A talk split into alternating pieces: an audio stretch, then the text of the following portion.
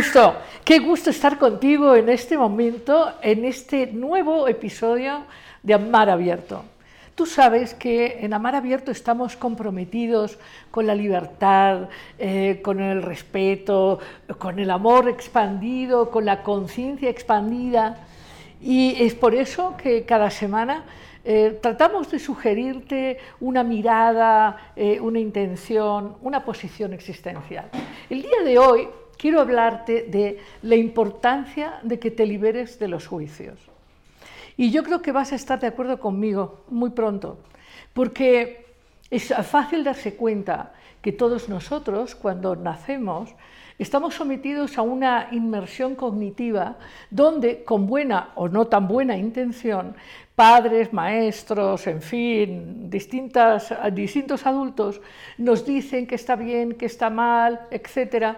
Y aprendemos a vivir en un mundo binario de sí o no, esto o aquello, y vivimos, por lo tanto, constantemente en una posición polarizada. De hecho, bueno, en estos últimos años habrás visto que esta polarización se ha vuelto muy extrema, háblese de política, de vacunas, de COVID, de lo que sea, de, sexo, hasta de pintura. O sea, eh, es, es, dramático ver cómo de manera hipnótica estamos constantemente tomando posiciones polarizadas que implican estar en defensa, en pelea o en agresión. El juicio de bien, mal, frente a lo que sea, a una persona, a una idea, a lo que sea, es una posición que nos obliga a tomar partido, pero no lo hacemos de manera racional, profunda, sopesada, libre, sino que lo hacemos siguiendo corrientes, corrientes de opinión, que en realidad repetimos de manera muy mecánica, con muy poca conciencia. Y lo peor de todo son los juicios que han condicionado tu relación contigo mismo. Los juicios de que no eres suficientemente guapo, o lo diríamos más claramente, o que eres feo, o tonto, o pobre, o que pues ya sabes, que maceta que nace en el corredor eh, no sale nunca de él. O sea, todas estas ideas que constriñen lo que es. Y, y claro, Claro que desde hace milenios ha habido gente despierta que nos ha advertido de eso. Uno de ellos, Platón, el, poco entendido Platón, que eh, a través de mitos y metáforas eh, nos enseñaba muchas cosas. Una de sus grandes metáforas, la metáfora de la caverna, nos explica este fenómeno hipnótico en donde confundimos lo que las cosas son con ciertas apariencias. Y una distinción importante es lo que las cosas son y lo que juzgamos de las cosas son. Es algo distinto. Cuando decimos qué feo día, está lloviendo. No, pues está lloviendo, no es un feo día, solo está lloviendo. ¿Qué es un mal día? Es un juicio. Y si una persona es alta o baja, se viste con falda corta o larga, no la hace buena persona o mala persona. Esos son enjuiciamientos que tienen que ver con condicionamientos eh, culturales. El, el verdadero problema, lo que me parece a mí verdaderamente doloroso, es que estos cuestionamientos, juicios y condicionamientos eh, que efectivamente nacen de un interés de control, eh, nos, nos, empequeñecen tanto nuestra visión de nosotros y de nuestras posibilidades que acabamos viviendo vidas eh, con muy poca expansión y muy poca abundancia y muy poca risa. Y eso hace que vivamos con miedo, eh, con enormes limitaciones. Así que te decía, esto ya nos lo han explicado muchos, Platón, el Buda, Giordano Bruno, que por cierto ya sabes, pusimos en México la, la estatua más importante en el planeta, además de la que está en Campo di Fiori, porque nos parece importantísimo ese personaje y, esa propuesta a través de su experiencia y su vida de atreverse a liberarse de los juicios y mirar hacia el futuro. Y hablando de Bruno, viene en este momento a mi mente la Inquisición, ya sabéis, eh, pues claro, nos parece lejano y decimos, bueno, pues ahora ya no queman a la gente en las hogueras, no, las suben en caballos metálicos, bueno, pero sigue habiendo hogueras y las hogueras actuales pueblan las redes y queman la dignidad de las personas y, eso resulta de una práctica en general muy inconsciente que seguimos todos. Y como insisto, insisto en decirte que lo peor es cuando estos juicios te los aplicas a ti mismo, porque lo dijo tu tía o tu abuela o tu padre o el cura de la parroquia y, decidiste que eras una mujer impura, inadecuada, eh, no suficientemente inteligente, o estos juicios de para qué, para qué son los niños o los perros o los gatos, es decir, como, como este, estos juicios de posesión, estos juicios de cosificación de los seres y las cosas. Entre los muchos personajes eh, despiertos que, han explicado la importancia de salirse de los condicionamientos, es uno de nuestros invitados de hoy, Thich que acaba de morir, un, monje vietnamita de más de 90 años, eh, cumplió 96 años, hay que tener muchas ganas de estar presente y activo, y Thich eh, sufrió lo que sufren las gentes que se salen del condicionamiento. Sufrió eh, pues, eh, los impedimentos para volver a Vietnam de parte del gobierno de Vietnam y tuvo, que estar enfrentando muchísimas batallas de grupos en contra de su propuesta de paz, su propuesta de paz en Vietnam Cierto es que también recibió premios. El, hijo de Luther King lo propuso para Premio Nobel de la Paz, pero en fin, Tignatan. Y, muchos, como Siddhartha el Buda, y, muchos como Bruno, explican, y bueno, otros muchos, William Reich en el campo de la psicología, hay muchísima gente ha entendido la importancia de salirse del condicionamiento. Eh, pienso en este momento en Eckhart Tolle, que habla del poder de la hora, y como Eckhart otros tantos. Pero son lecturas que hay que hacer y son miradas que hay que, que, hay que acercarse, porque, porque es importante salir del condicionamiento, dejar de vivir con miedo, con susto, con limitación y sobre todo con autojuicio. Los autojuicios son terribles. Y, y si tú juzgas a los otros, te van a juzgar. Es decir, no, es esta propuesta que también dijo Yeshua, el gran maestro Yeshua, de no juzgues porque serás juzgado, sino cuando tú juzgas, tu mundo, tu, tu, mente, tu condicionamiento creativo de percepción de la realidad está contaminado con, esta, con este filtro de lo bueno, lo malo, eh, lo bonito, lo feo. Y la verdad es que las cosas son, así como un día de lluvia no es un día feo, y no necesariamente un día de mucho sol tiene que ser bonito. Depende donde estés y cuál sea tu experiencia. Y las gentes, tú, yo y cualquier persona, no es buena o mala. Todos nosotros somos, pensamos, sentimos, actuamos. Y claro que muchas veces actuamos de manera muy creativa, muy amorosa, muy divertida, muy expandida. Y a veces, a veces actuamos de manera constrictiva, neurótica, loca, entonces, aquí el asunto es aprender a vivir con un respeto profundo a lo que es, a lo que es. Aprender a vivir con eh, esta percepción libre a partir de la experiencia que tienes de eso, la experiencia real que tienes, no el juicio.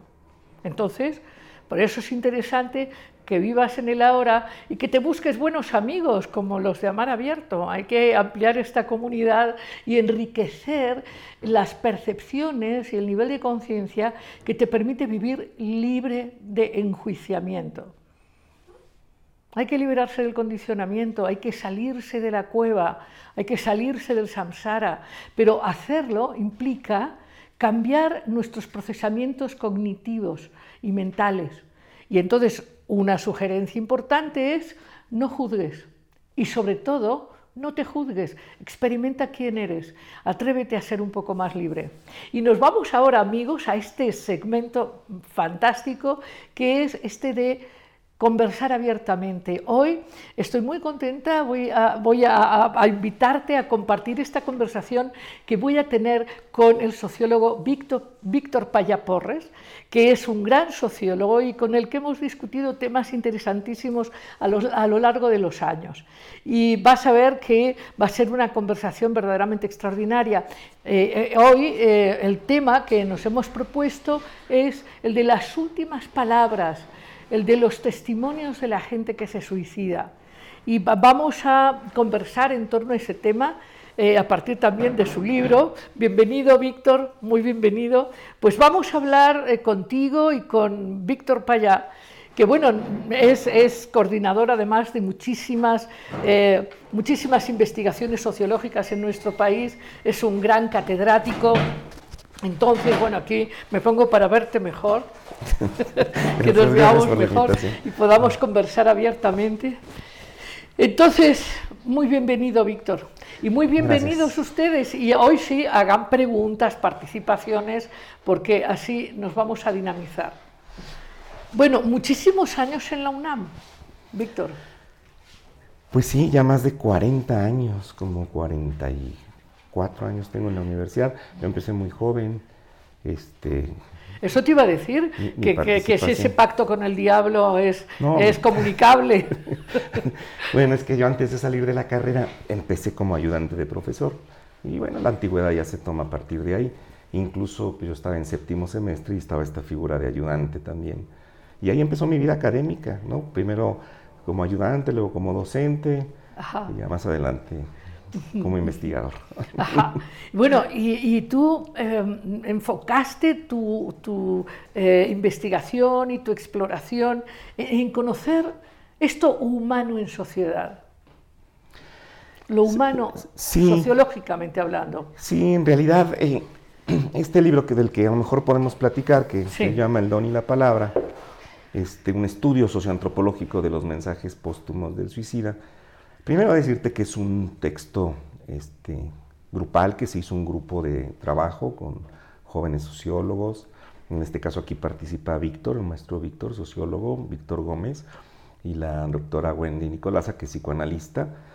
Este libro surge a partir de un estudio que se hace al interior del Instituto de Ciencias Forenses actual de la Ciudad de México, el cual nos dan más de aproximadamente 700 expedientes de, de sujetos bueno, que se han suicidado, ¿no? Y, este, y forma parte de una primera como trilogía. La el primer libro fue en realidad un estudio que también se hizo en otra institución sobre la enfermedad mental, este texto, y luego un texto de mujeres en prisión, donde estudiamos sobre todo la dinámica de familia para ver en esa dinámica familiar qué llevaba a alguien, digamos, hacia el camino de la enfermedad mental, hacia el camino de, digamos, de la transgresión o hacia el camino del suicidio. Sí, pero antes de ese tema, Víctor, estaba yo queriendo que nos compartas esta inquietud tuya por entender lo humano en sociedad. ¿Qué te llevó a ser sociólogo?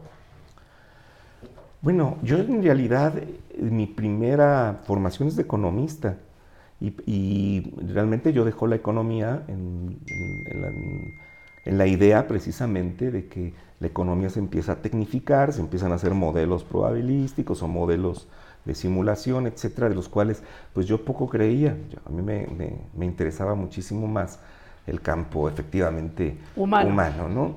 Entonces después hice estudios de, algunos cursos de antropología, luego me tomé algunos diplomados de psicoanálisis, este, fundamentalmente de corte freudiano, lacaniano.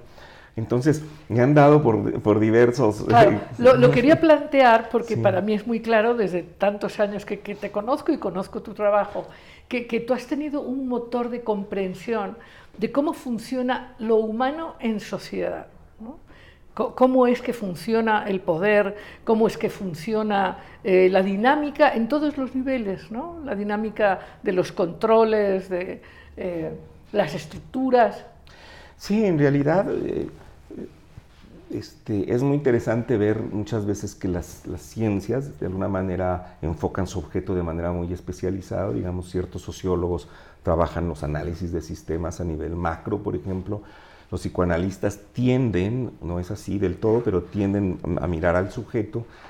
Y bueno, yo me preguntaba entre ese interior y ese exterior, ver cómo podríamos ver el sujeto como lo dicen algunos sociólogos, realmente siempre como un efecto de las estructuras sociales también, de los horizontes del pensamiento.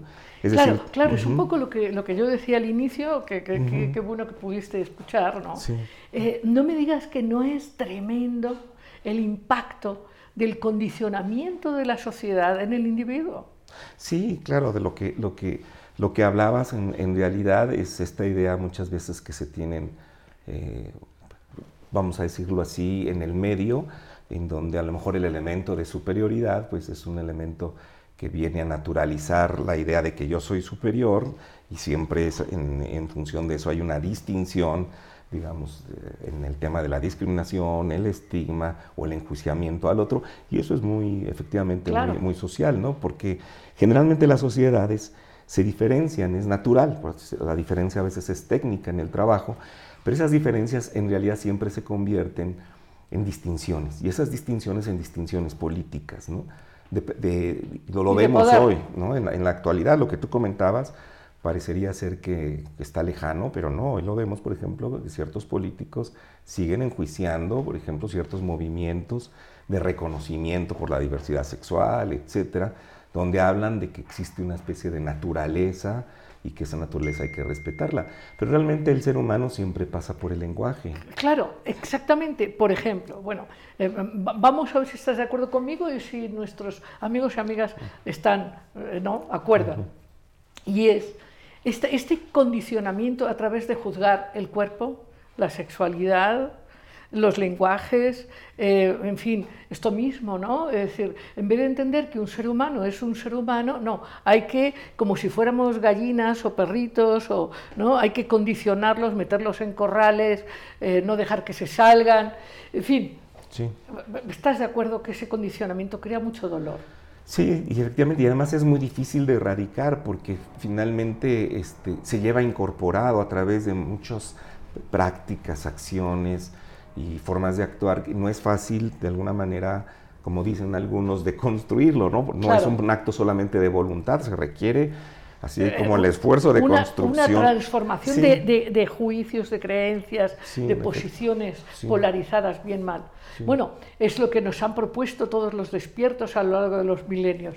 Pero quiero recordar y compartir con nuestro auditorio eh, pues muchos de los temas que hemos hablado a lo largo de los años, hablando de cómo se construyen las identidades y, y los espacios y el poder.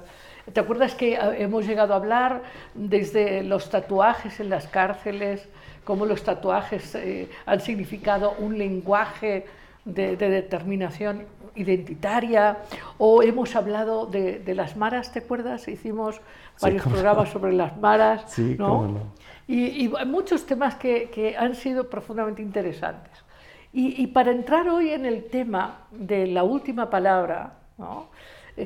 de la palabra del suicida. Yo, quiero que me digas eh, has, de qué te has dado cuenta, qué has sentido, qué, has aprendido en esta investigación. Bueno, aquí eh, eh, hicimos primero en el grupo un, seminario donde trabajamos parte de la dinámica de familia, etcétera, y partimos de, digamos, de un, supuesto que un supuesto sociológico, es decir, que en el acto más individual hay ciertos elementos sociales. Nosotros no discutimos con la neurociencia o con la psiquiatría, creemos que ahí hay un campo que yo no lo, no lo, conocemos, pero abrimos un escenario en el tema de la trayectoria social del sujeto. Entonces preguntamos cosas como aparentemente simples que provienen de una sociología o de una microsociología del escenario o del performance, una sociología de la digamos, una microsociología de la situación, es decir, que trabaja ciertos tiempos y espacios determinados y ver precisamente si el espacio es casual, si los objetos son casuales, si las fechas son casuales. Esto lo comento porque eh, lo que hace sentido en una situación particular es efectivamente los escenarios, los objetos, la disposición de los objetos que adquieren sentido. Hace rato hablabas de un tatuaje. Si uno le pregunta a una, a una persona o a un prisionero cuándo te hiciste el tatuaje, él ya nos va a llevar a un tiempo y espacio determinado y probablemente a un grupo o a una institución. Y a una motivación. Y a una motivación también, efectivamente. Entonces tenemos elementos sociales y elementos incluso personales ¿no? que, que, que, aparecen ahí, una, una visión también de, de, la vida. Y nosotros nos dimos cuenta que no eran casuales las fechas, en, en algunos empezaron a salir ciertas frecuencias en el trabajo, digamos, etnográfico, la mirada etnográfica, una manera de validar el dato no es con un solo testimonio, es a través, teníamos nosotros 700 expedientes, no teníamos a las familias, No, no podíamos en este caso trabajar de manera profunda, por ejemplo, con, con, los, familiares, amigos. Que además se resisten y que se entiende, se acorazan las familias ante el dolor, se entiende también esa parte, pero teníamos expedientes que daban testimonios los familiares testimonios ante la muerte, ante un hecho muy repentino y muy doloroso también. Teníamos el escenario descrito por la policía. Porque además sabemos, o para compartir con el auditorio, que cuando la muerte es tan inesperada y, autogenerada, eh, se genera un, sentimiento de culpa muy particular en las familias. Sí, sin, sin duda, ¿no? Además, digamos, los antropólogos han visto que las muertes repentinas, incluso los procesos de duelo, vamos a decir las exequias o los funerales a veces son, pasan meses y años, y hay una correspondencia además entre estas, estas, estos ritos funerarios, eh, funerarios con, con, el proceso del duelo. Por eso es tan importante eh, que este, ritualizar el dolor. Claro, es decir, porque nosotros entramos a la vida con rituales y salimos con rituales. Por eso también es tan doloroso el tema de los desaparecidos como por ahí alguien decía, ¿no? Mientras alguien entierra a sus muertos, el dolor tendrá que ir bajando, pero cuando alguien no los entierra, va subiendo. Es una herida abierta. Es una herida abierta. Es decir, somos seres sociales, biológicos, efectivamente, pero también simbólicos. Entonces, vivimos dos veces, vivimos biológica y socialmente, simbólicamente. Y yo te diría, yo te diría que sobre todo simbólicos. ¿Por qué? Porque nosotros vivimos, solemos decir que vivimos una X realidad, pero ya vimos que no, cualquier realidad experimentada parte de una, previa percepción condicionada por la inmersión cognitiva y, detrás de eso están estos, eh, estos niveles arquetípicos, ¿me entiendes? Estas, eh, que, acabamos viviendo todo metafóricamente. Toda nuestra vida es un ritual. Te pongo un ejemplo, es decir, nos decíamos yo de las dos vidas y, la muerte también. Si una carta de alguien, una carta muy críptica, que puede decir al Ministerio Público, deslindar a la familia, no se culpe a nadie, generalmente la expresión de lo hice con mano propia es muy fuerte, aparece, ¿no? Ahí. Pero de repente escuchamos, por ejemplo, en estas cartas, ahora sí que las, las leemos y las escuchamos, ¿no? Decir, por ejemplo, no se culpe a nadie de mi muerte, ¿no? Por favor le pido al Ministerio Público que me entierre en la fosa común, que es donde verdaderamente pertenecí. Y de repente la firma atentamente un insignificante muerto. Y esto habla de que el sujeto que no reconoce, por ejemplo, a sus ancestros, que es donde quisiera estar, ¿no? Enterrado, es decir, que no tiene una firma con un nombre, sino que es ya muerto de antemano, es un insignificante muerto, quiere ser enterrado en la fosa común como para desaparecer completamente. ¿no? no se tiene un sentido en la vida, en la muerte, es como una correspondencia muy mágica, muy sorprendente, cuando uno escucha estas cartas, donde uno puede ver, hasta donde uno puede ver también, ¿verdad? Porque las cartas y los testimonios dejan marcas muy fuertes que nosotros aquí en este texto, digamos, las señalamos. No todo lo podemos explicar, pero decimos, aquí hay marcas de que el sujeto vive el dolor de sus vínculos, vive el dolor de su historia y que no tiene otra manera, digamos, de salir adelante. Exactamente. ¿Cuánto dolor debe haber en un hombre o una mujer que, que, no puede soportar la experiencia de vivir?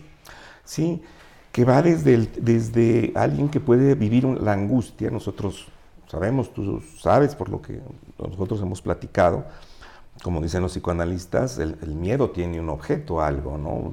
algún animal, algún insecto, pero la angustia es algo abierto y cuando la gente vive los procesos de, angustia que son una especie de un juego con el vértigo terrible, curiosamente a veces la gente se angustia por no querer envejecer, por ejemplo, en algunas cartas, y se suicida, ¿no?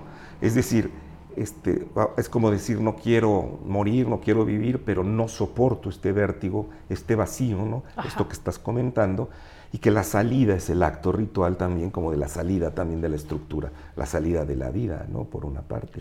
¿Qué te parece que invitemos a la gente a que nos hable? Porque, porque estoy segura, y sobre todo en estos años, que deben haber tenido experiencias eh, mm, con alguien cercano a las pérdidas tremendas, inesperadas, y creo que sería muy valioso que también nos hablen, participen, y, bueno, este, y que también pregunten sobre estos temas, ¿no? Pero, pero después de esto, chicos, chicas, ya saben, pongan like, inviten a otros, todo eso que ya saben que es importante hacer. Volvamos a esto, a estos testimonios que son que explican tanto sobre cómo frente a la angustia, al condicionamiento, a la infelicidad, sobre todo a la incapacidad de ver el futuro, eh, pues hay, una autodestructividad máxima, ¿no? Si nosotros encontramos escenarios, algunos escenarios que han sido reconocidos. Por ejemplo, bueno, no es lo mismo cuando la gente muere por su propia mano, cuando es una gente de 90 años que está enferma, o cuando es un, niño, es un joven, o cuando nosotros vemos, tenemos un, escenario que efectivamente eh, es, difícil decirlo, pero hay que decirlo y lo expresamos, se usa el cuerpo como un proyectil, es decir, va dirigido el suicidio como un reproche, a veces puede ser a la vida, pero a veces a personas muy en particular. Eh, en, una carta de una, de una psicóloga, que además es interesante, ¿no? porque siempre nosotros nos estamos preguntando por el sentido de la vida, ella, ella llega a decir, por ejemplo, ¿no? Este, eh, mamá, tú sabes que mi papá y mi hermano no van a ir al funeral, tú sabes por qué. Y, de, y en el testimonio del hermano dice, a mi hermana le pasa algo de chica que yo no puedo decir. Esas son marcas muy importantes. No, yo no puedo decir que esto sea el origen del suicidio, pero está en la carta y está en el testimonio. Y podemos decir ahí que hay una vida dolorosa, hay algo que no se ha tramitado, hay una deuda simbólica que está incrustada en el cuerpo, que es un dolor que no, no, ha hecho duelo o no ha sido procesado. No ha sido trascendido.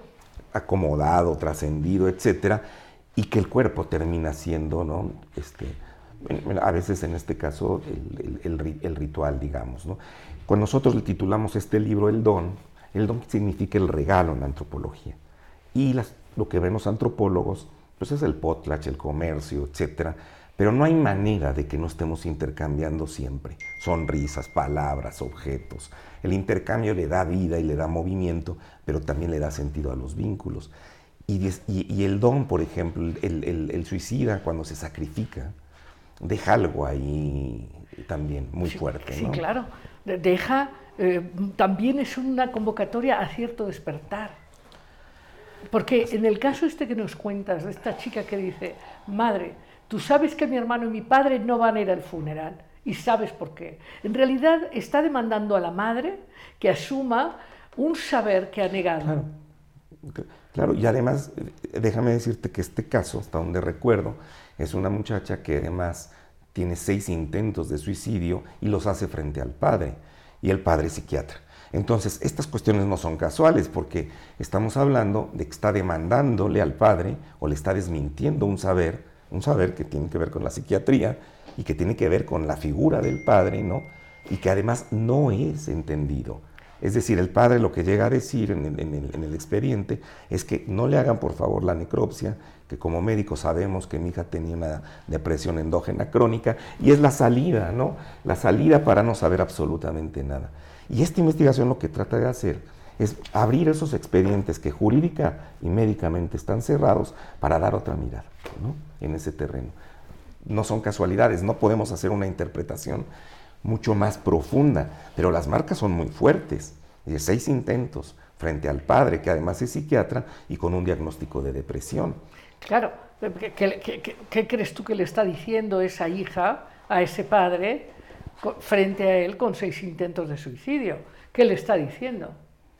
Sí, en, efecto, ahí hay un, reclamo de una historia, por lo menos es lo, que, menos que podemos decir, que efectivamente termina en eh, el estallamiento de otra manera. No hay movimiento en la familia y a veces, eh, bueno, eso está también muy estudiado cuando, por ejemplo, hay una serie de sufrimientos. Yo digo que no hay familias disfuncionales porque también el sufrimiento es funcional es una manera de decirlo, ¿no? Claro. Es decir, la funcionalidad eh, no siempre es felicidad. Así es, la funcionalidad es tomar conciencia ¿no? y expresar lo que hay que no ha sido verbalizado o visto o reconocido. Y entonces, imagínate, Lidia, por ejemplo, el hecho de que no puedas tener, como tú dices, un elemento de cambio al interior y cuando alguien muere, incluso hasta por análisis de sistemas, cuando alguien entra a un sistema o sale, siempre va a haber cambios. Totalmente. El hecho de que alguien de repente salga y se sacrifique, casi como cuando los héroes y los dioses sacrifican para arreglar el mundo, ¿no? Como lo hace Edipo, etcétera, ¿no? Cuando Tebas está devastada precisamente porque se han roto cierto tipo de tabús del incesto, el parricidio, etcétera, el sacrificio es para arreglar el mundo. ¿No? De alguna forma, ¿no? O se deja ahí un legado, un legado a descifrar también, como tú dices, un interrogante, que es un reclamo también ahí, ¿no? En ese terreno, ¿no? Y podemos ver también este, cosas que, que nos parecían a nosotros también, este, pues enigmas, ¿no? Si nos da tiempo te cuento el, el, caso, por ejemplo, de una persona que descubre que es traicionada por la mujer y deja unas cartas terribles a las hijas, ¿no? Las deja, digamos, en una especie de doble coacción, ¿no? Es decir, si haces una cosa va a ser mal y si haces la contraria también. Por ejemplo, cuando él decide suicidarse por este, digamos, por este descubrimiento de, de infidelidad, le dice a las hijas, ¿no? De manera muy diferente, ¿no? Que esto están en su derecho de vivir con la mamá, ¿no? Que te quiero mucho, etcétera, y que yo lo hice porque sabías que tu mamá estaba con otro y que se estaba acostando, etcétera, y tienes el derecho de, si quieres, de decidir y no hacerlo, pero si lo haces, recuerda que te quedas con aquel, ¿no? Con, la cruel. Con aquel que además provocó de alguna manera mi suicidio, es decir, te quedas con los verdaderos asesinos. Es decir, hay una reversibilidad. El suicidio es un homicida psicológico. Así es, y es un gran controlador. ¿Y qué crees que además deja? Deja preparado el funeral. Porque teóricamente, y lo, aclaro aquí, teóricamente nos preguntábamos por qué este hombre no daña a la mujer, porque este también es un escenario de matar al otro y matarse, dada la identificación de que yo soy el otro y hay una reversibilidad, digamos, ¿no? hasta inconsciente. Bueno, llegábamos a la conclusión de que quería mucho a las hijas, pero de repente era curioso ver que en el funeral él lo prepara con las hijas, etcétera, y con los amigos, diciendo que se pongan tales canciones donde se habla de la traición, del dinero, pero que no haya la mujer. Y entonces lo que descubrimos que el funeral viene a ser una especie de condena y tribunal moral hacia la mujer, que además es una condena pública. Donde la mata, pero moralmente. Sí la mata, socialmente la mata. Y ese es el intento, ¿no? El, el expediente es muy largo, súper interesante para ver efectivamente que el suicidio no solamente es un problema médico, no solo, ¿no? Lo puede ser. Yo no, no, estoy en ese campo y tampoco recomendamos aquí un elemento terapéutico, no es un trabajo de esa naturaleza, también están los especialistas, pero nosotros vemos un escenario sociológico muy importante. ¿no? Es decir, en cierto tipo de dinámicas, entonces se prepara incluso el funeral, el sujeto, digamos, comete el suicidio para culpar al otro.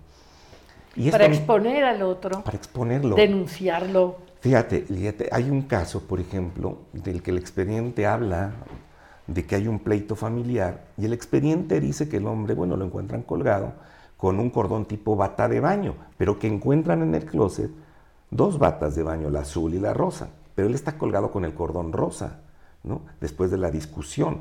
Es decir, él agarra el objeto para incriminar de alguna manera a la mujer y curiosamente la mujer le pide al servicio médico forense que le regrese el cordón como un elemento que yo ya no pudimos interpretar, un chispazo medio necrofílico ahí, raro, extraño, pero donde el objeto no es casual tampoco, el lugar tampoco, la fecha tampoco. Por ejemplo, que alguien se suicide el 10 de mayo y la carta esté dirigida a la madre y, y le diga, madre, un hombre de 35 años que se ve que vive con la madre, bueno, uno no puede interpretar, pero uno ya habla que, aquí hay algún problema, ¿no? Y además le dice que no soy el hombre que tú quisiste que ser, ¿no? Y de repente también le dice, yo sé lo que para ti es ser madre, porque yo pude ser padre, por eso es hoy el día, ¿no? Y entonces el 10 de mayo, que es el día del festejo de las madres, se convierte en un aniversario luctuoso. Él está rompiendo además la filiación genealógica, al romper, digamos, el lazo filial, es decir, el hijo que ya no va a tener, eh, no va a tener hijos y por tanto no le va a dar nietos ni descendencia a la madre, ¿no? Rompe el lazo filial, se lo dice, ¿no? Yo sé lo que eh, puede ser padre porque sé que tú, tú, como eres como madre, pero además está un poco el reproche velado. No soy el hijo que tú... Quisiste que fuera. Exactamente, ¿no? Y lo hace el 10 de mayo. Entonces, igualmente que algunas, algunos jóvenes, por ejemplo, que también dicen, eh, por decir algún nombre, María, etcétera, ya ves que mi amor también mata, dice, ¿te acuerdas que nos conocimos tal día? Pues hoy es el día, ¿no? El día del aniversario. Y además estos muchachos de repente, o este hombre específicamente, digamos, comete el suicidio en, pues, en, la, digamos, en la reja de protección de la recámara externa de, digamos, de la, de la muchacha. ¿Qué se deja? ¿Qué don se deja? ¿Qué regalo? Es un regalo medio ponzoñoso, decimos nosotros. o sea, claro que sí. Es decir, es eh, una sacudida porque si la pérdida de una relación y el rompimiento del sistema, porque tú acabas de explicar muy bien que, que vivimos en sistemas, una familia es un sistema. Y si alguien llega al sistema, un nacimiento, o alguien sale del sistema, una muerte, el sistema entra en una profunda transformación. Es inevitable. Entonces, entonces si, si, eh, si cuando alguien se sale de este modo del sistema, que es una forma de castigo, enjuiciamiento, eh, digamos, eh, desprecio del sistema al punto de morir, eso deja un mensaje que rompe esta hipnosis en la que muchas veces se vive el dolor, lo no dicho, los secretos, los abusos, en donde alguien tiene que decir, y, una forma de decir es a través del suicidio.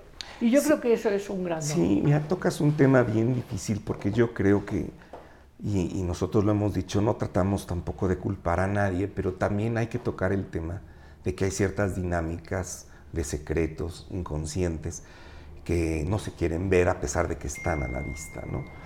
Fíjate que hace unos años, precisamente en uno de estos programas que, se, hacen de debate en el Canal 11, ¿no? Este, estaba este tema, me habían invitado y una persona del público pues estaba muy dolorida, una pareja, muy dolorida porque un pequeñito se les había suicidado, ¿no? Pero la historia de ellos era una historia muy violenta entre ellos. Y de repente, no sé, me pasó por la cabeza decir, ¿es necesario que muera un niño para juntar a la pareja? ¿No? Es decir, a veces, ¿no? Puede ser que de repente lo que, los efectos que provoque el suicidio. Eh, uno, sean muy raros, sean ver como la pareja junta ahora viviendo el sufrimiento, ¿no?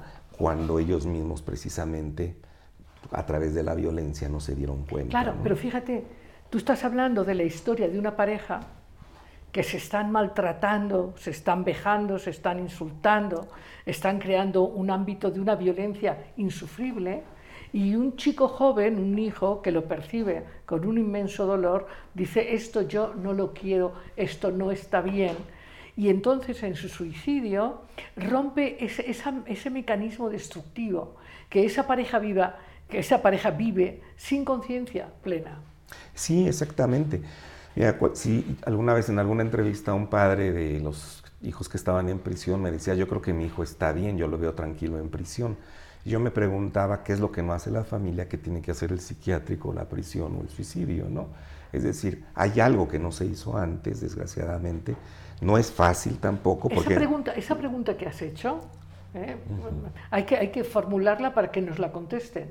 ¿Qué no ha hecho la familia que lo tiene que hacer la prisión, el psiquiatra o la cárcel? O sea, o el suicidio, ¿no? O sea, ¿qué, no ha hecho la familia? Y ese es un tema muy importante para dialogar y lo vamos a hacer hoy mismo, a, partir de las participaciones de nuestros amigos. Edgar, ¿hay eh, pregunta que podamos ahora en este momento contestar? Hay comentarios de la gente y platican sus experiencias. Casi no, no te oigo bien, ¿eh? Sí. Hay experiencias que platican la gente, por ejemplo... Eh, Elia Tapia dice, hace poco supe de un hombre de 50 años que se suicidó y sobre el enjuiciamiento y demanda de una hermana y en su carta dice que no se culpa a nadie, pero sí hay culpables, pregunta. Pero también hay secretos de familia, una de los eh, comentarios que hace. Eh, dicen, el tema de hoy es muy difícil y complejo, muy importante que se trate, Víctor nos dice, a mí me tocó ver cómo alguien se aventó al metro, incluso me aventó para aventarse eh, a, las vías del tren. Y otra, eh, Citlani nos comenta, conozco a alguien que habla abiertamente que tuvo un intento de suicidio. Me cuesta mucho trabajo ejercer la empatía porque podría parecer que lo menciona cada que siente alguna crítica hacia su persona, por muy mínima que sea. Yo opto mejor por guardar silencio cada vez que lo dice. Ese es uno de los comentarios que están dejando y experiencias que comentan. Bueno, este, en, términos generales vemos que siempre el, digamos, vamos a decir, el potencial suicida de todas maneras establece un vínculo con el otro y el otro también eh, puede ser que retome ¿no? la interacción. Es decir, cuando yo observo, observábamos también que a veces la gente se sube a una torre o a un puente y espera que se junten las personas, decimos no lo hace a las 2 de la mañana, escondidas. Hay un escenario, por lo menos hablamos de escenarios, no digo que esto sea total en cada uno, en donde está hecho el suicidio y la muerte para brindarse al otro puede ser que como un enigma, puede ser también como un reproche o un regalo, digamos, que se deja. O, un chantaje. Por supuesto, sí, ¿no? También. Lo que pasa es que el sujeto lo vive, lo vive de manera muy sufriente, ¿no? Entonces, también de alguna forma, este, ahí ya los terapeutas y los psicoanalistas sabrán cómo trabajar eh, y, darle salida a una especie de compulsión repetitiva, ¿no? O sea, los psiquiatras tienen razón cuando hay una ideación suicida, eso es una compulsión es una repetición muy coagulante, sí, ¿no? Sí, Víctor. Eh, como sabes, yo desarrollé la primera maestría en tanatología y cuidados paliativos en México. Y un, tema a tratar justamente es este fenómeno complejísimo ¿no? de, la muerte por suicidio. O sea, la, muerte en sí misma lo que hace es romper nuestro automatismo. Ayer, misma, ayer mismo hablaba con, con un alumno que, bueno, pues que de golpe ve a su padre enfermo y, de una relación distante, eh, poco, poco afectiva, se da cuenta, abre su corazón, que justo ahora que está aprendiendo a tener una buena relación con él, probablemente el padre muera. Y hay, hay ahí un rompimiento de una forma de ceguera, de una forma de automatismo. Sí, a veces no se requiere un psicoanálisis, ¿no? A veces se requiere que la vida te ubique a través de estas experiencias que son para todos, para todos muy dolorosas. A veces no nos damos cuenta y cuando muere alguien nos damos cuenta y tenemos como unos ciertos grados de conciencia. Claro, y como tú dices, tú acabas de nombrar una palabra que es, yo creo, central, que es esta de la experiencia real no el discurso de la experiencia, no, no, no la racionalización eh, de la experiencia, sino la experiencia real, cuando, cuando de verdad rompes tu manera de vivir hipnótica y, te sacudes y empiezas a sentir de verdad. Sí, claro. Si, si, tú me preguntas si visto de lejos, ¿no? Por ejemplo, cuando uno ve los grupos terapéuticos de AA, algunos de ellos dejan caer al fondo a la persona porque de alguna manera es una forma de, lograr o que el sujeto salga con, en, este, en este grado, digamos, de, cierta conciencia, este, a partir de, tocar este, eh, eh, este fondo. Claro, porque esto que planteas, que también es un tema, un día vamos a hablar de ese tema a profundidad también, porque es un tema largo y profundo. Eh, cuando en los grupos de, autoayuda, de AA, grupos de 12 pasos, vamos a decir, ¿no? Eh, cuando, cuando los grupos de 12 pasos hay primero eh, eh, una propuesta de aceptar la humanidad, porque vivimos en un mundo de condicionamiento donde hay una exigencia de perfección, que es, que es una noción espuria, ¿qué, ¿qué, es eso de ser perfecto? ¿no? Según el condicionamiento cultural, lo que tienes que hacer, etc. Pero entonces la exigencia lleva a vivir con una máscara de yo, yo sí soy perfecto, yo soy exitoso, yo, yo, yo. Y claro, se niega una parte humana que se esconde y que sale manifestada a través de esto que los psicólogos llamamos sombra en la vida real. Entonces, cuando una persona no toma conciencia de ese impacto, de lo que destruye en sus relaciones, en su economía, en lo que sea, hasta que toma conciencia de la consecuencia, no se da cuenta de que está produciendo eso. Y, ahí es cuando el fondo tiene una utilidad. Sí, además, esto que comentas, si tú le añades, por ejemplo, que puede existir en la repetición y en la compulsión a repetir cualquier cosa, la adicción, el alcohol o el, acto del sufrimiento, hay un elemento que también los psicoanalistas llaman, pues, un elemento casi yo diría muy dostoyevskiano, una especie de placer-sufrimiento. Claro. Es decir, se coagula el sujeto, ¿no? Es un autocastigo, es un autocastigo compensatorio. Sí, sí, sí. Y este y digamos que el sujeto, no podemos decir lo que lo disfruta del todo, pero efectivamente hay algo de eso y de ese, de, ese disfrute incluso del sufrimiento. Por eso hablo que es muy dostoyevskiano, ¿no? Porque efectivamente en muchos relatos de Dostoyevsky habla de que el ser humano a veces incluso se coloca en el lugar de la humillación, ¿no? Así es, que de hecho, dime tú si no hay similitud en esa destrucción de las posibilidades del afecto, la abundancia, la creatividad de, de un adicto, que yo te voy a contar ahora una idea, a ver qué opinas, del suicida. Eso son son respuestas muy parecidas, respuestas autodestructivas. Y desde mi punto de vista, lo que hay en el suicida y en el adicto, y, en todos nosotros en una medida, es eh, una, una búsqueda de anestesia de la parte de la vida humana que no queremos reconocer, transformar, compartir, que es esto que traes hoy al programa, que es Parecería que tenemos que en nuestro mundo hablar de éxito, de, grandes eh, eh, temas económicos, de todo está bien en la vida, pero la vida humana tiene un lado doloroso, tiene un lado que, que no es que sea oscuro, es un lado que llevamos a la oscuridad, que no queremos ver y que irrumpe pues con estas manifestaciones inconscientes. Pues, pues sí, bueno, de entrada es muy freudiano, pero la verdad es que como, como decía un poco en el malestar en la cultura, hacemos cultura porque el malestar siempre va a estar en la idea de que somos seres mortales, en principio no, somos sujetos que enfermamos, que envejecemos, esa condición pues tenemos que vivir con ella y tenemos de alguna manera, las distintas culturas la procesan de manera muy, muy diferente.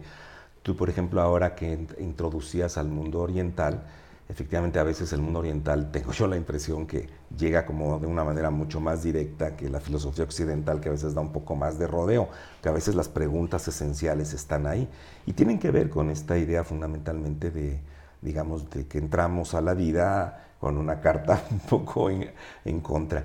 Y la, otra cuestión es que efectivamente se retrae, digamos, eh, dos vínculos emocionales, ¿no? Se retrae la libido hacia el cuerpo, ¿no?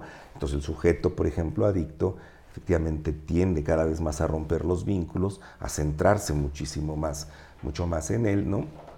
Por eso es tan difícil a veces también de sacarlo. Y a pesar que, por ejemplo, la sociedad muchas veces dice, bueno, el alcohol es una enfermedad, eh, emocional. O, emocional o este otro, hay algo de culpa, ¿no? Porque a un alcohólico no se le, nunca va a conseguir, un, por ejemplo, un riñón de donación, ¿no? Los médicos nunca lo van a dar, por, mucho que digan que es un enfermo, es decir, hay algo de, reproche. Claro, se castiga al alcohólico. ¿Por qué? Porque el alcohólico está expresando lo que el mundo no quiere ver de sí mismo. ¿No? Sí, hay, sí, hay, un fenómeno de terror de, ay, eso no, eso no soy yo, ¿no? Por eso cualquiera que ahora mismo nos esté escuchando dirá, no, no, no, no, yo nunca, nunca sería un asesino, yo no sería un alcohólico, yo no sería prostituta, yo no, yo no, porque están negando este aspecto humano que somos todos, más allá de que elijamos actuarlo o no. Sí, no estamos vacunados para nada de este tipo de cosas, ¿no?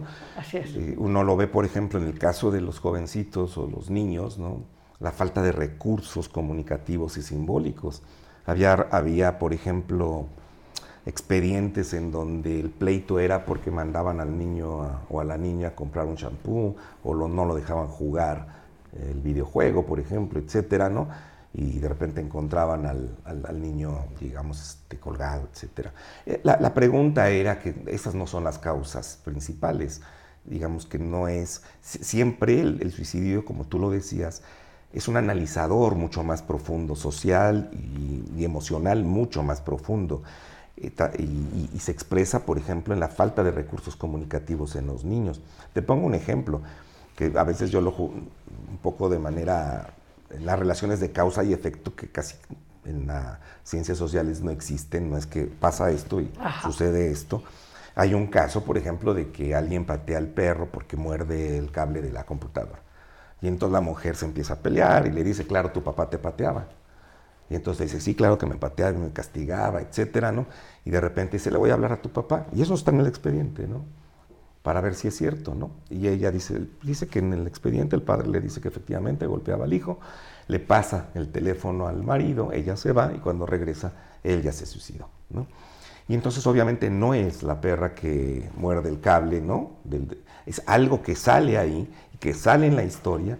No podemos decir exactamente por qué lo hace, pero lo que estamos diciendo, de alguna forma, que son las trayectorias y las historias dolorosas, de los vínculos dolorosos, no tramitados, que muchas veces provocan este acto, ¿no? También. E, el caso es, es ese. Claro, podríamos decir, bueno, podríamos plantearlo de esta manera, y es que cuando, cuando las relaciones generan vergüenza y culpa, a través justamente de los juicios, del enjuiciamiento, hay, hay un dolor que, que, te lleva a no querer estar. Sí, fíjate que ahorita que dices eso, yo algunas veces me pregunto, por ejemplo, ¿por qué, por ejemplo, los niños o muchachos que sufren bullying, y que puede llevarlos también a un acto desesperado de suicidarse, no salen del grupo. ¿no? Y parecería ser que también es muy doloroso el destierro. Claro, la exclusión. La exclusión es muy dolorosa y prefieren estar incluidos y ser tomados en cuenta que sea en ese elemento. Claro, pero eso explicaría que de la proporción de personas maltratadas a nivel familiar, porque el maltrato en nuestra cultura eh, está aceptado plenamente.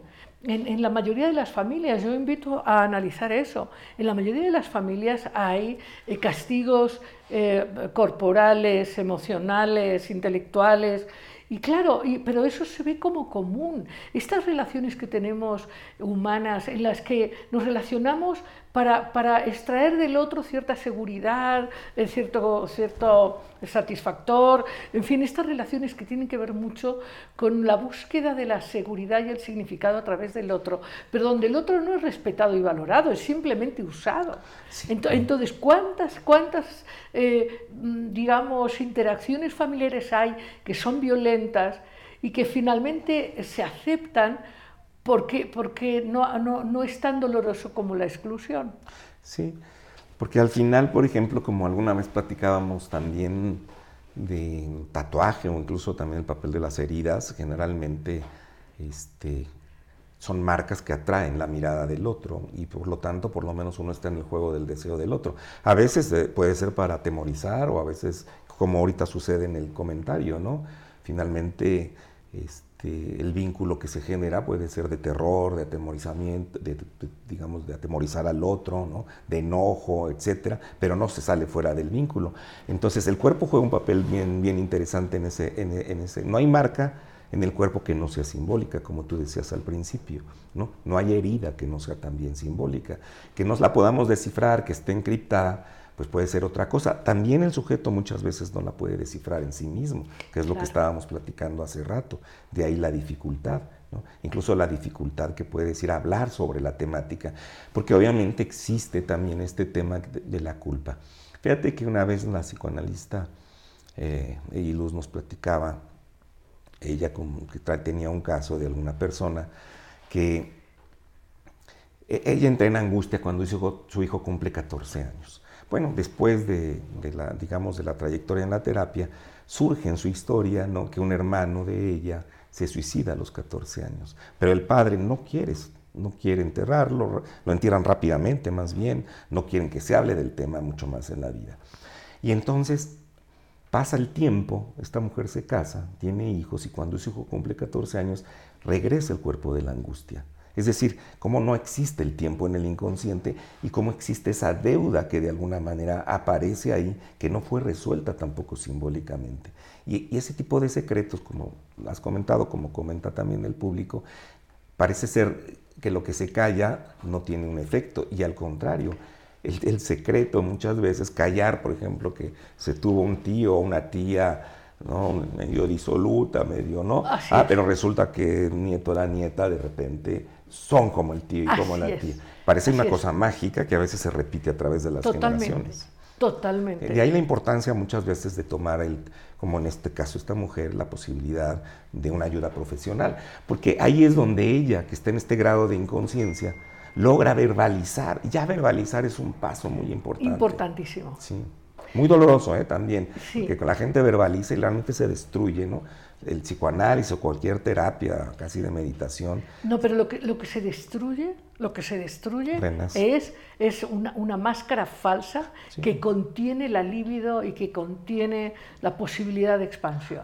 Sí, es un, yo también diría, un poco complementando, que es una especie de a veces un proceso terapéutico puede ser un proceso de muerte-resurrección simbólica así también. ¿no? Así es, es un, es un, proceso alquímico de transformación. Sí. Y lo has dicho extraordinariamente bien. Muerte a una identidad, una percepción, eh, una interpretación de la realidad y un, un, nacimiento a una nueva percepción, visión sí. y, y un nuevo paradigma personal. Sí, y muchas veces las personas bueno, un poco en, la experiencia a veces se abandona el, el, elemento terapéutico porque es muy doloroso. A veces el mecanismo de defensa es que pues mi psicoanalista me interpretó mal mi sueño, ¿no? Yo me voy porque no, yo no estoy de acuerdo con él, pero la verdad es que muchas veces el proceso de desestructuración es muy doloroso para llegar a saber lo que uno ya sabía, pero bajo un, un elemento ser de... Visto. Sí, de ser, unos ser ojos visto, nuevos, ¿no? Ser visto en la sombra. O sea, ser visto sí. en lo que uno sabe pero no quiere saber sí. y ser visto por otro, eso rompe esta autoimagen de perfección a la que nos hemos visto orientados y exigidos. Y sí. eso hay que aprender a soltarlo. Por, por, eso es tan interesante el planteamiento, decíamos hace un rato, el planteamiento de los seres despiertos, que nos dicen, reconoce tu humanidad, acepta quién eres, hay tú un lado creativo en ti, pero también hay un lado que es, puede ser frágil o puede ser errado. Es decir, la vida es un proceso de aprendizaje. Sí, fíjate que te escucho y me llevas luego a otros lugares. Pero, por ejemplo, cuando nosotros entrevistábamos a las mujeres en prisión, había mucho dolor ahí. Nosotros entrevistamos a cerca de 77 personas sí. este, en esta idea de la historia y la vida y el tatuaje. Y te puedo decir que 75 habían sufrido abuso, ¿no? Las, de las mujeres ahí, ¿no? Y de alguna forma, de repente, algo que a mí en lo personal no me gustaba, que ciertos grupos este, religiosos este, buscaban como el perdón de entrada, pero yo decía, bueno, a lo mejor esta mujer también lo que requiere es el reclamo directo al menos, es decir, por lo menos saldar Así algo, es. no lo sé, yo no soy terapeuta. Bueno, ve tú, ve ¿no? tú el caso que nos has contado hoy de esta chica frente al padre perfecto, psiquiatra, etcétera, que, que, eh, que, frente a él se suicida, intenta suicidarse seis veces y que al final escribe la carta y le dice a la madre, mi padre y mi hermano no van a ir, tú sabes por qué. Ahora, fíjate, ahí, ahí estás tocando un tema, o por lo menos a mí me parece un tema esencial, es que los seres humanos no queremos comprender, hablando de, lo que gestionamos y creamos socialmente en comunidad, es que el dolor de la humanidad, las guerras, eh, las bandas, los asesinatos, son expresión de este dolor no tramitado a nivel colectivo. Sí, y mira, a mí lo que me parece más preocupante es que el mundo camina hacia el tema de la psiquiatrización, ¿no? hacia la parte nada más estrictamente médica. ¿no? Es decir, si de repente un muchacho, por ejemplo, en Monterrey asesina a varios de sus compañeros en una escuela, ya lo que se ve ahí es un psicópata y se cierra la etiqueta. Y entonces no se ve qué está pasando en la sociedad, en la trayectoria del, del sujeto, en Así la familia, es. etcétera. Y entonces se cierran esos expedientes. Claro, ¿no? claro, porque forma. entonces se hace responsable solo al individuo y se niega el impacto de lo social. Sí, porque, porque, porque el individuo puede ser en ese sentido... Este, el detonante. Sí, ¿no? y además efectivamente etiquetado a través... Eh, está bien, yo no, yo, no, yo no voy a cuestionar la existencia de un manual de diagnóstico que efectivamente puede ser muy certero, pero es muy clasificatorio, no explica, ¿no? no hay ninguna etiología en los manuales diagnósticos. Puede decir, bueno, esta, esto es un trastorno de alimentación o esto es un... Ah, bueno, puede ser, pero efectivamente atrás de eso, ¿qué es lo que hay ¿no? en ese trastorno? Porque eso es una manera de hablar, de hacer metáforas con el cuerpo, que pueden ser destructivas, pues sí, lo son, pero efectivamente son formas de decir una cosa que no se pueden decir de la otra, ¿no? Fundamentalmente. Exactamente. Y a mí, digamos, la parte más preocupante es que, por ejemplo, este, mientras en Argentina, en, digamos, en Bolivia, en Colombia, se avanza, por ejemplo, en la criminología, el psicoanálisis, etcétera, aquí regresamos a una neurociencia de la psicopatía, pues que tiene que ver con la individualización del sujeto, la culpabilización, como tú dices, en esa parte, ¿no? Y por lo tanto, ¿no? Eh, la medicación, ¿no? O a la exclusión social o el encierro, fundamentalmente. El sujeto es peligroso, se le encierra de por vida o finalmente... Negando, negando el don, negando el don y la palabra que, que nos ayudaría a reflexionar cómo, cómo es que se producen eh, eh, estos, estos actos. Claro, porque esto, el don y la palabra es algo que es muy complicado, no solamente tiene que ver con que aprendamos patrones de comportamiento, pues los aprendemos, aprendemos a sentarnos, a comer, a agarrar los cubiertos, es lo que se transmite también a través de la palabra, qué tipo de cosmovisiones, angustias, qué tipo, digamos, de violencias internas. Es decir, el, el ser humano está constituido también a través no solamente de la cultura, sino de la palabra que lo humaniza también y es muy complicado saber cómo, para que un sujeto, por ejemplo, obedezca a la ley, tuvo que haber obedecido a la palabra antes. La palabra de lo que está prohibido, de lo permitido, del respeto al cuerpo del otro, ¿no? Del respeto, eh, digamos, de la, de la, organización de la sexualidad, del... claro, pero, pero entonces, eh, esta, eh, esta capacidad de comprender el significado del lenguaje. Tiene que ver también con, vincular el lenguaje a la experiencia. Por ejemplo, bueno, esto es algo muy, muy, trivial, pero creo que es importante también decirlo. O sea, tú puedes verbalizar la importancia del respeto, pero, pero si tú no, no, no vives con respeto, esa palabra se queda descontextualizada. Y eso de respeta el cuerpo del otro, bueno, pues si, tú en tu casa vives hacinado y tienes conductas eh, sexualmente inadecuadas, pues tú le puedes hablar a tu hijo del respeto y eso no significa nunca nada. No, sí, sin duda, ¿no? Es decir, la, idea, por ejemplo, eh, lo comentamos, por ejemplo, el, el, papel, por ejemplo, del juego también, ¿no? Y la palabra, ¿no? Es decir, a veces cuando tú ves una noticia de que si unos niños jugando matan a otro niño, lo entierran, etcétera, le ponen un perro encima, o juegan a la escena del crimen o lo que sea, lo que estamos hablando que eso no es un juego estrictamente, ¿no? Sí, porque el juego hace metáforas. Así es. Si, yo, si, un niño juega con soldaditos, pero el padre o la madre le dice, por ejemplo, eso eso es un juego, está bien que tú lo agarres, pero tú no vas a lastimar con una pistolita de dardos a, tu hermano, por ejemplo, está poniendo una palabra interdictora en la práctica.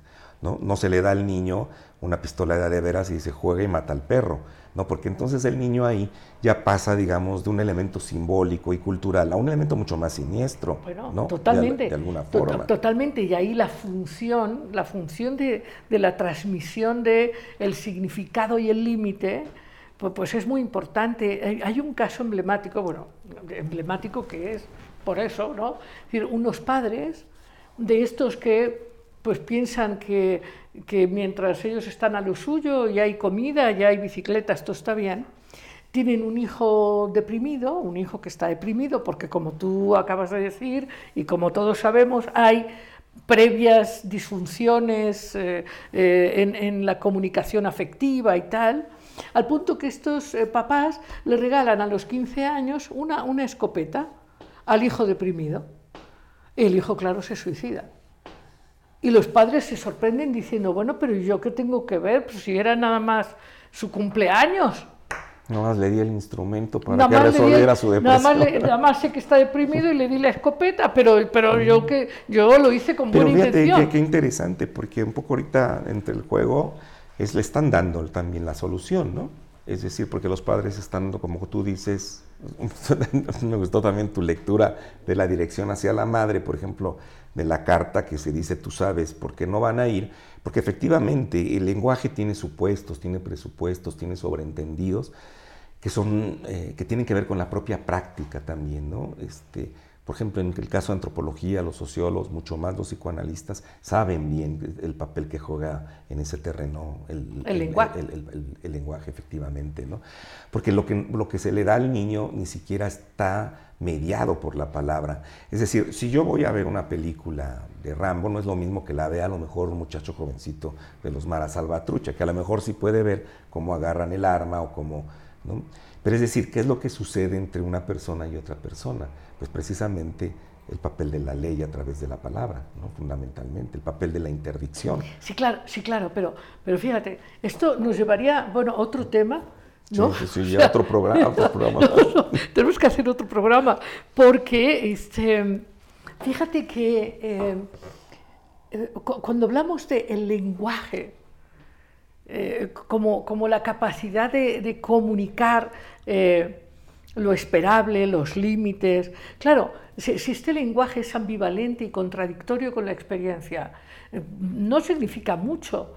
O sea, eh, si tú mm, estás en, una comunidad, en una sociedad donde se habla del amor y la no violencia y etcétera, pero resulta que quienes ejercen el poder son arbitrarios, violentos y abusivos, uno lo que aprende es pues, pues que ese que es abusivo le va mejor que al que no lo es, de manera simplista, entiendo, ¿no? Estoy hablando de cómo es que se puede interpretar de manera muy simplista.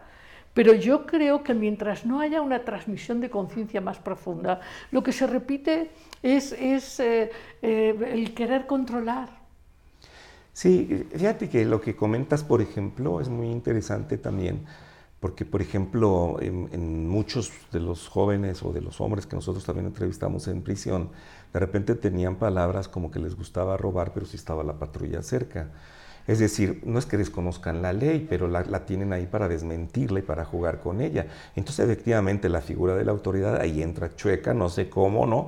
Pero de alguna manera, no la desconozco, ¿no? Pero no la respeto. Claro, y me interesa además transgredirla, ¿no? Entonces, si desde un principio está la ley para ser transgredida, incluso también puede haber una especie de goce perverso en este juego, ¿no? Medio adrenalínico, vamos a decir, como dicen algunos de ellos, en donde no solamente voy a robar cosas porque voy a obtener objetos, sino porque también es un juego vertiginoso. Claro, donde voy a demostrar que mi poder es más grande que el tuyo. Y muy emocionante, aún así que me lleve la vida. Ajá.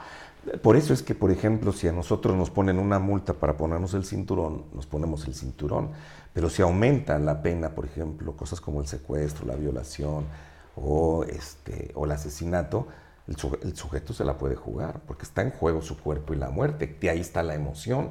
Es una cosa paradójica en la parte del ser humano, ¿no? Y eso tiene que ver también con las formas, digamos, de constitución muy tempranas que tienen que ver con la transgresividad, ¿no? Es decir, con la desmentida de la ley. Es decir, bueno, haz lo que quieras. Con el cuestionamiento. Efectivamente. Sí, es que es ese cuestionamiento que tú en esta investigación de, los suicidas nos estás planteando aquí. Detrás de cada suicida hay un cuestionamiento al estado de las cosas. Así es, sí. Sí, y, teníamos hasta un escenario, por ejemplo, no sé, de tiempo, pero de hombres que tienen niños pequeñitos y como que no soportan estar en el lugar, en el lugar, de, digamos, de la autoridad, del padre. Ahí hay alguna serie de conjeturas que hicimos. ¿no?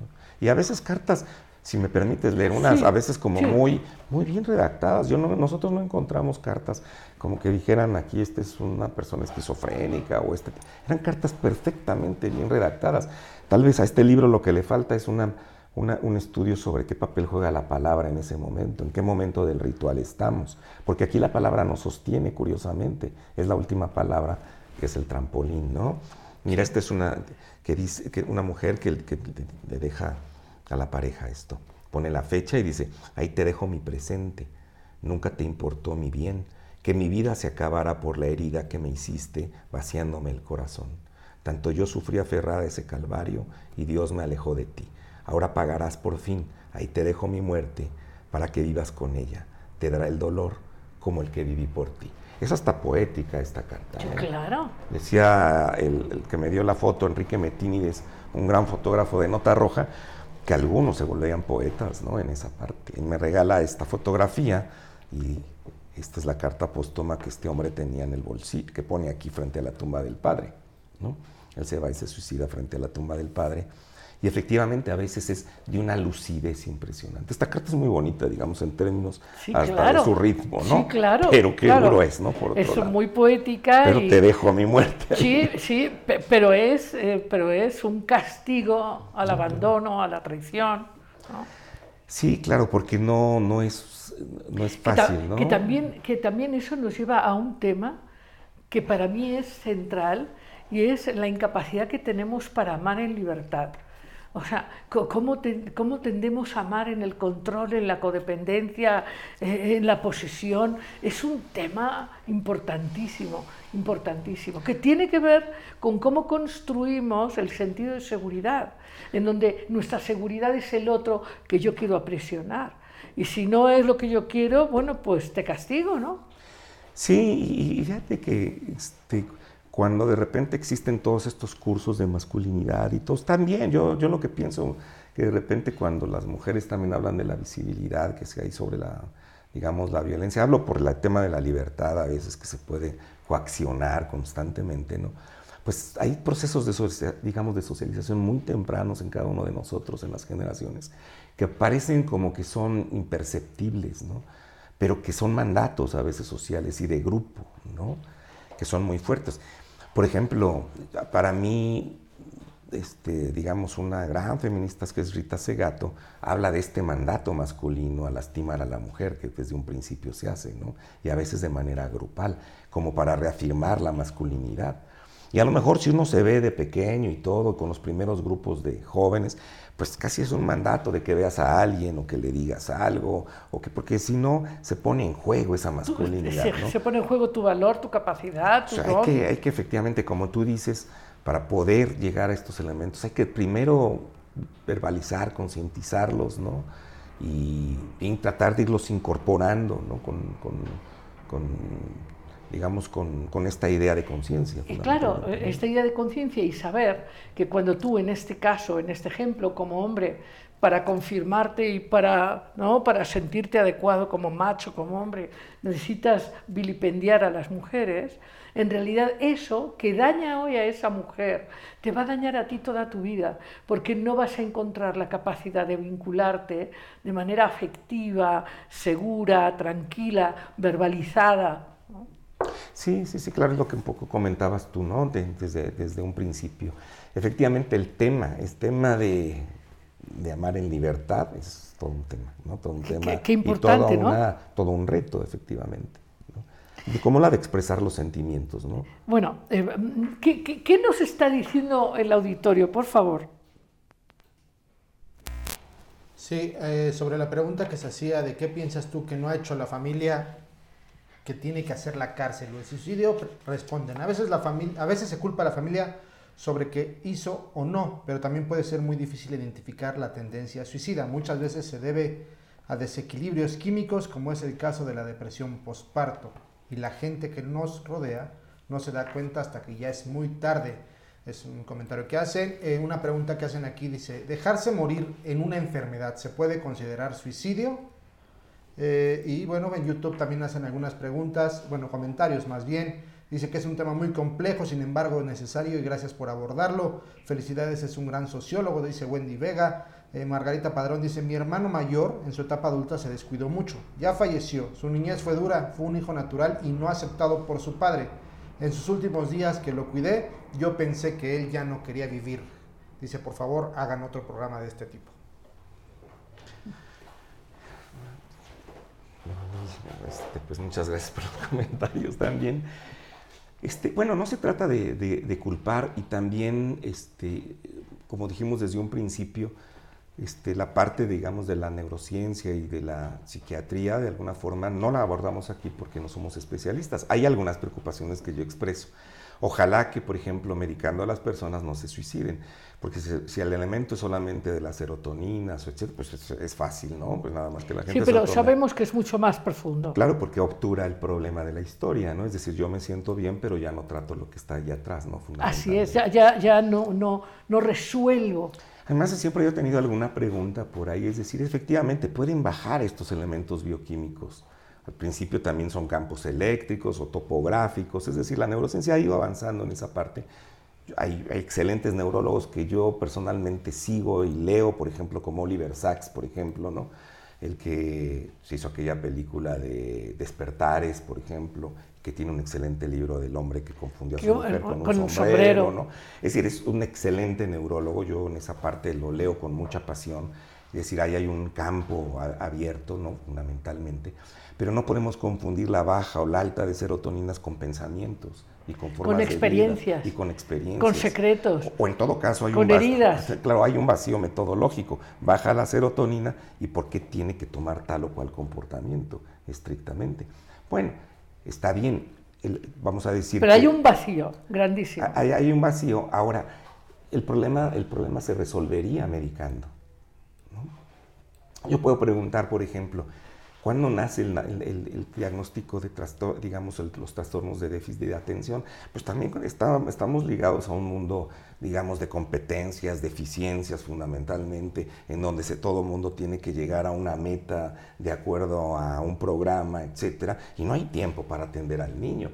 Pero el niño tiene su propio tiempo, posiblemente, pero no es un tiempo para la actualidad, pues no lo es, pero hay un diagnóstico psiquiátrico, y entonces fácil también muchas veces no, yo no, cierro el escenario de que efectivamente pueda haber un elemento también que pueda ser estimulado y que pueda trabajar el niño. No lo cierro. Lo que yo digo es que no dejemos de complejizar el tema. Así es. Eh, eh, eh, hay, una gran tentación en querer simplificar excesivamente lo que tiene una gran complejidad. mira, mira perdón, este, ser padre, no hay muchos hombres que corren por mal plan, pues sí, 99 pero hay gente que se hunde cuando le dicen que va a, ser, que va a tener un hijo. Se hunde directamente. He tenido compañeros que se desmayan, ¿no? Por ejemplo, cuando les dijeron que iban a ser papá. Entonces el tema posparto también es un tema que no solamente es un problema bioquímico. Es decir, algo nos transmiten, no, es algo que es de un orden muy complejo, también para podernos sostener en el lugar. Exactamente. Porque para ser padre o madre hay que morir como hijo. Así es. ¿no? Hay que crecer, hay que expandirse, hay que desarrollar habilidades. Y si el sistema no lo soporta, ¿no? Ahora, hablando de la depresión posparto, que es un tema que conozco bien y además he tenido muchas pacientes en proceso. Bueno, no me voy a meter ahí. Exacto. o sea, eh, claro eh, una, mujer eh, en, el proceso, porque claro, la narrativa es que es fantástico ser mamá, qué bonito ser mamá, sí, nada más que ser mamá implica un rompimiento muy grande de tu relación con el mundo, de tu autoimagen, implica una, una, nueva exigencia muy fuerte que demanda de ti mucha energía en todos los niveles y además normalmente los sistemas familiares eh, viven el tema como, como una bonita historia de cuento. Ven al bebé y entonces el bebé se convierte en el centro de atención y, entonces la mirada y el sostén afectivo de reconocimiento y de apoyo a la mujer no no además además además del enjuiciamiento ambivalente sobre la mujer como virgen o como desbrigada, ¿ok? Que está dentro también de, bueno, bueno, yo diría una palabra que entiendo que a lo mejor no se verbaliza así, pero ya está usada, ya, ya produjo, ya, ya, ya no es, eh, digamos, y la mujer eso lo, lo vive como pérdida de atractivo, pérdida de, de capacidad de, de, convocar la mirada del, del, marido y además las miradas de la familia se van normalmente al bebé. No, mira, eh, yo te, yo te escucho y, ya estamos hablando de que es más, ¿no? Más que un problema bioquímico, ¿no? Es decir, ahí hay un, digamos que ahí hay una, primero a veces hay un mandato social de que la mujer no está realizada si no tiene un niño y qué bonito tener y la maternidad, pero hay una contradicción completamente, ¿no? Digamos entre, vamos a decirlo así, maternidad y feminidad, ¿no? Por un lado. Y, a veces este tipo de cosas la hacen estallar. No poner un ejemplo. Eh, eh, perdón, eh, sin, sin desdeñar que claro que hay un desgaste de los minerales en el cuerpo de la mujer, un cambio hormonal, hay un cambio bioquímico, sí. Pero una mujer amada, una mujer sostenida y amada, eh, en su depresión o en su cambio bioquímico y hormonal, eh, no se suicida. Se suicida una mujer que se siente impotente e incapaz de la maternidad. Sí, ahora, bueno, habría que ver eh, si también se cumple más el mandato que a lo mejor un proyecto personal, etcétera. Yo recuerdo, por ejemplo, en las prisiones que los eh, psicólogos o las custodias o las custodias, etcétera, es una cosa muy curiosa, ¿verdad? Pero las, las mamás que tienen sus niños dentro de la prisión a veces les prohíben la visita íntima, ¿no? Y entonces uno escucha en los pasillos, por ejemplo, a los, a los custodios, las custodias e incluso a los psicólogos, cómo quiere tener la visita, cómo, cómo es mamá y anda de caliente. Fíjate. Fíjate, Entonces, o sea, todo lo que estoy diciendo no está fuera de una realidad clara. Es la contradicción que Esa contradicción entre la maternidad, la feminidad y el derecho a la sexualidad. Mira, me encantaría que hagamos un día un programa sobre el daño moral y humano que se ha generado desde la castración sexual y el enjuiciamiento de la sexualidad. O sea, es terrible. Tú acabas ahora de expresarlo en un caso como el de una mujer que tiene un hijo en la prisión y que la voz es, ¿cómo quiere andar de caliente si acaba de ser mamá? Bueno, bueno, bueno, para empezar, eh, para empezar, mm, ahí hay una mirada sobre la sexualidad que está llena de, negatividad, de perversión. ¿Por qué? Porque la sexualidad no es calentura, es, es una cosa preciosa. La capacidad de vincularse afectivamente con otro es algo maravilloso. Y lo hemos ensuciado tanto que la sexualidad acaba siendo vista como una gran perversión, pederastías, eh, abusos. y sobre todo como encasillar a la mujer en la parte de la maternidad, ¿no? Es decir, ya tú no tienes derecho. Ah, tú ya no tienes ¿Cómo es que se te ocurren ese tipo de cosas? Sí, es, es, muy interesante a veces estar escuchando este tipo de situaciones porque revelan elementos mucho más profundos, ¿no? Cuando, por ejemplo, tú hablabas de las maneras de discriminación, de distinción que se dan, este, eh, pues, por ejemplo, en las mujeres en prisioneras se ve muy claro. Por ejemplo, en un comentario, si la, madre a veces tiene el niño dentro de la prisión, y obviamente también es un escudo, porque la golpean menos, le dan alimento, le dan un lugar mucho mejor, y obviamente se siente mucho menos sola, porque además son más abandonadas, por otra, por otra parte. Pero si uno escucha que un padre dice, le dice a la, a la mujer, cuando mi hijo eh, le van a dar los beneficios de preliberación, es decir, ya lo quiero tener, lo voy a sacar, porque lo tienes encerrado? Ahí hay un elemento, digamos, también de estigmatización a la madre muy, muy fuerte. Es decir, la presión que sufren las mujeres al interior de la prisión son, son durísimas. ¿no? Son, pero además hay otra cosa que decir, que claro, un tema nos lleva al otro. Eh, yo te diría que el 98% de las mujeres en prisión están ahí por haber sido usadas por un hombre. Sí, es otro tema. Eh, eh, ¿Estamos de acuerdo? Y además hasta con mayor sentencia, porque muchas veces de repente eh, tú, le preguntas a alguien, ya no estamos saliendo del tema, pero déjame decirte, que le, le, preguntas a alguien, por ejemplo, ¿qué, ¿qué, hiciste? Bueno, robé un carro, ¿no?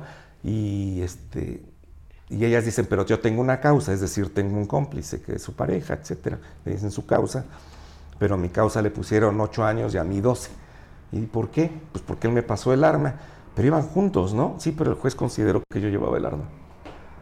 Y entonces este tipo de pequeños, grandes detalles, ya sea porque las utilizan o porque también este, los jueces de repente castigan doble. Oh, hombre, hombre, ve tú la cantidad de mujeres que hay en las cárceles que han sido usadas literalmente como transporte para la pues droga. El mundo está lleno de mujeres que han sido usadas en el negocio del narcotráfico y eso los jueces lo saben, los gobiernos lo saben, todos lo sabemos. Y de todas maneras, ahí está, ¿no? Y por eso creo que algo que sería interesante ir procesando en esta búsqueda de amar abierto, de de, elegir una vida amorosa con uno mismo y con los demás, es, dejar de, ignorar eh, las elecciones, los enjuiciamientos, las actitudes que tenemos de castigo, porque vivimos en una cultura mucho más orientada al castigo que al amor. Esa es mi idea. No, estoy, digamos, estoy, estoy, estoy de acuerdo, ¿no? O sea, sí es una... Y creo que tener una mirada, como tú también has comentado, eh, amplia ¿no? de la situación. Si nosotros miramos, por ejemplo, este asunto desde una perspectiva únicamente jurídica y porque la ley lo dice, bueno, obviamente que, por ejemplo, la ley es el deber ser, ¿no? y en el deber ser, pues no se es, porque la realidad es mucho más compleja. Sin embargo, bueno, se entiende que el mundo jurídico es un primer ordenamiento a la realidad, pero en realidad tenemos que tener una visión mucho más abierta. Claro, pero, además, pero hoy mismo cuando nos encontramos hablamos de un caso, eh, digamos, eh, eh, en donde la sentencia fue a favor, en una corte internacional, a favor de una persona, y a pesar de haber tenido una sentencia y haber ganado en tribunales internacionales, esa sentencia no se ha cumplido. Entonces, hay, hay, hay es esto, una cosa es la ley y otra cosa es el derecho, en términos, hablando de palabras, ¿no? Una cosa es la justicia, más bien quiero explicar, que una cosa es la justicia, lo justo, lo correcto, lo amoroso, y otra cosa es lo legal. Sí, o ver cómo, o ver, eh, Lidia, cómo, cómo intervienen estas distintas dimensiones de la realidad. Cuando nosotros hablamos, por ejemplo, de cada uno de estos hechos, revelan elementos políticos, jurídicos, morales, éticos, económicos, muy importantes. En realidad, eso pasa siempre con cierto tipo de hechos ¿no? que, irrumpen en la realidad, como en el caso del suicidio, como en el caso, por ejemplo, de la misma muerte. ¿no? Todos, todos sabemos que vamos a un funeral ¿no? y no solamente eh, digamos, vamos a darle la despedida a la persona que queremos o que conocemos. Observamos de repente que alguien ya fue por las escrituras, ¿no? Y que otra persona es testigo de Jehová, ¿no? Y que no quiere las imágenes que pusieron los católicos, ¿no? Y que llega otra persona que no se conocía y que es hijo de no sé. Es decir, muchas veces. Y, llega la otra familia. Sí, entonces el funeral se convierte en un analizador sociológico súper. Digo, es doloroso decirlo, pero a veces para el sociólogo de repente es una cosa súper interesante. Una boda, una, digamos, todo lo que irrumpe en la realidad, de repente en el mundo natural de la vida que estamos, que a pesar que también lo podemos observar, se convierte en un eh, hecho, ¿qué es esto? Complejo, ¿no? Claro, complejo, pero además, económico. en, en un enfoque particular sobre lo no dicho. Sí, sí, sí, y, y que se montan cosas, ¿eh? Mira, yo te puedo contar, y, perdón, lo, digo acá, digo, el día que murió mi papá, por ejemplo, ¿no? Pues yo no me daba cuenta que un expediente, si muere en casa alguien, pues se abre como presunción de homicidio. Pero eso se aprovecha para que llegue atrás los policías y lleguen además gente que te subarrenda a la funeraria y que te da el, certificado, de defunción, a lo quieres ahorita, etc. Entonces hay un comercio atrás sobre la muerte. Es un negocio del dolor. Claro, y entonces tienes un elemento de corte aparentemente administrativo que se convierte en un, de administración de justicia, de policía, de, venta de cosas, etcétera, que cuando tú ya te percatas ya te, estás dentro de una red, ¿no? Y entonces el hecho mismo se convierte en un fenómeno económico, ¿no? Y de juego también con, De castigo y de control. Sí. Entonces los fenómenos generalmente tienen todos estos matices de colores de los que tú estás comentando. Por eso es que el, a veces ver a, ver a través de unos solos lentes, pues tenemos que escuchar, yo creo que sí hay que escuchar siempre al especialista, ¿no?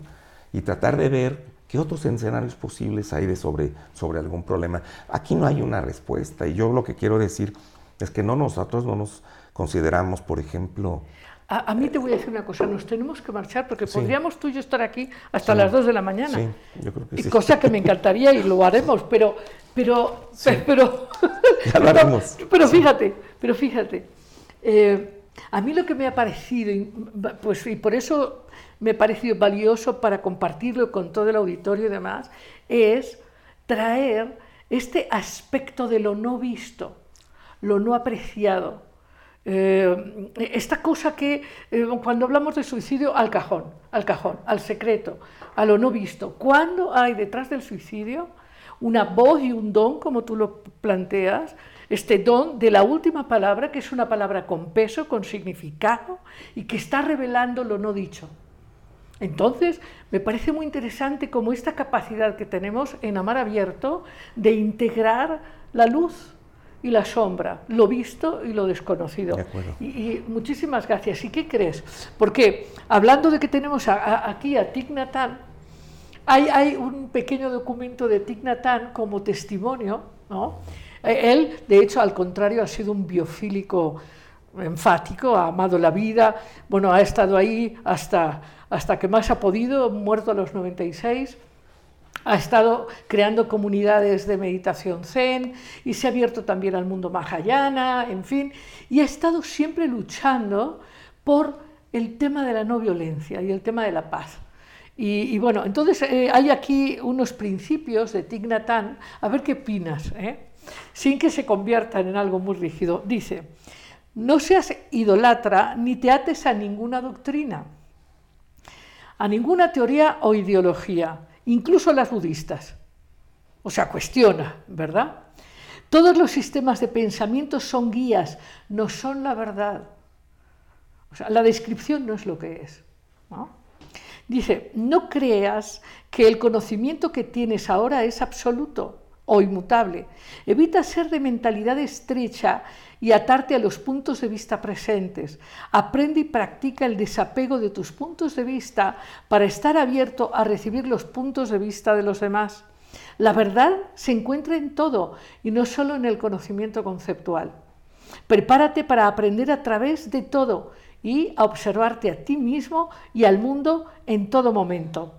No fuerces a los demás, ni siquiera a los niños, por ningún medio en absoluto a adoptar tus puntos de vista, ya sea por autoridad, amenaza, dinero, propaganda o incluso educación. Sin embargo, por medio del diálogo compasivo, ayuda a los demás a renunciar al fanatismo y a la estrechez.